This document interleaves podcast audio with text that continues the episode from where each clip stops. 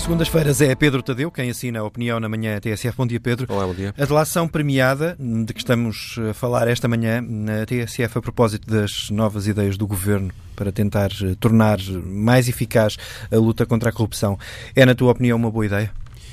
Não, vou tentar explicar porque não. A delação premiada eh, é uma forma nova, mais simpática de falar dos antigos bufos, bufos das prisões do fascismo ou dos arrependidos do pós-25 de Abril é praticada por pessoas que se envolveram em crimes e que, para safarem com penas de prisão ou multas mais leves, aceitam confirmar ao Ministério Público e à Polícia as suspeitas que estas têm sobre outros criminosos.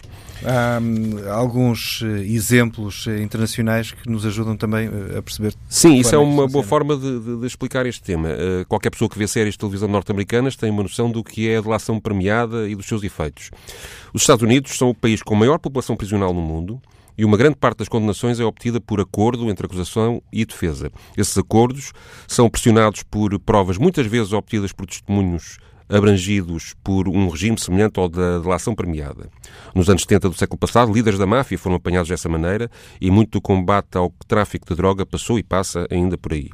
Parece uma coisa boa, pois há gente que fica presa e que de outra forma andaria livre, mas há também muita gente que fez exatamente os mesmos crimes dos que acabam condenados e que fica em liberdade e até com proteção policial.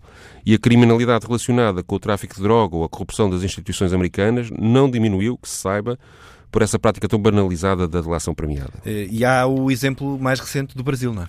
Exato. A delação premiada eh, no Brasil é um, atingiu quase um, um nível escandaloso uh, na forma como corrompeu o sentido de justiça da sociedade e na forma como premiou oportunistas sem escrúpulos que eh, não se importam praticar o crime e fazem tudo para se safar dele, eh, independentemente das consequências. No Brasil, o terceiro país com mais presos no mundo, tivemos uma escandalosa manipulação da delação premiada pelo juiz Sérgio Moro e pelo procurador que liderou as investigações à corrupção na classe política brasileira.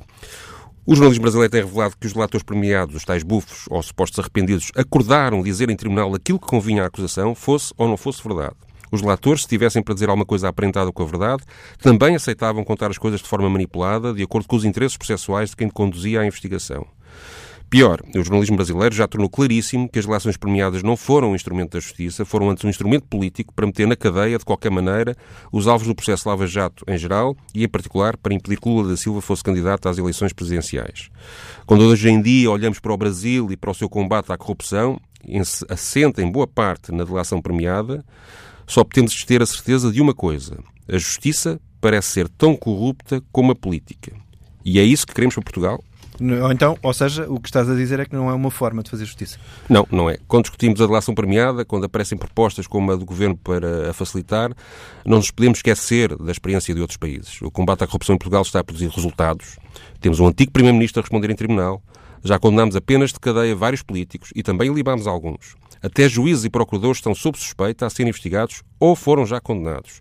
Temos processos complexos na área da banca, com acusados que durante anos dominaram a economia do país. As coisas são lentas, desesperadamente lentas. Mas progridem, apesar do vendaval que provocaram na opinião pública, com um mínimo de coerência e de credibilidade. O que hum, tiramos até aqui é que já percebemos a tua discordância, mas não há, em alguns casos, aquela regra do hum, os meios, os fins justificam os meios? Não, porque se a delação premiada uh, tirar a tal coerência e credibilidade à justiça que hoje em dia ainda tem, vai fragilizar um pilar institucional crucial para a nossa democracia. O Estado de Direito vai perder equilíbrio, porque os tribunais passarão a condenar com base em declarações de pessoas, os delatores, que têm vantagem em mentir. E isso põe todas as decisões dos tribunais em dúvida. O combate à corrupção tem que ser uma prioridade, caso contrário, as ideias fascisantes, populistas ou justiceiras que contaminam uma parte da sociedade terão mais e mais adeptos. O que é preciso é mais dinheiro e mais meio às polícias e aos magistrados. Talvez acabar com o segredo de justiça, acabar, como a Suécia faz desde o princípio do século passado, com o segredo fiscal, acabar com os megaprocessos, sim senhor, façam o que quiserem, mas não reforcem as possibilidades e os prémios da delação premiada. O combate à corrupção não pode ser feito através de um caminho que, inevitavelmente, vai corromper a justiça e, em consequência, dará ainda mais força a essas ideias da extrema-direita que tanto assustam os donos do regime. Contra a corrupção, sim, a favor de uma justiça corrupta, não. A opinião de Pedro Tadeu, às segundas-feiras, na Manhã TSF.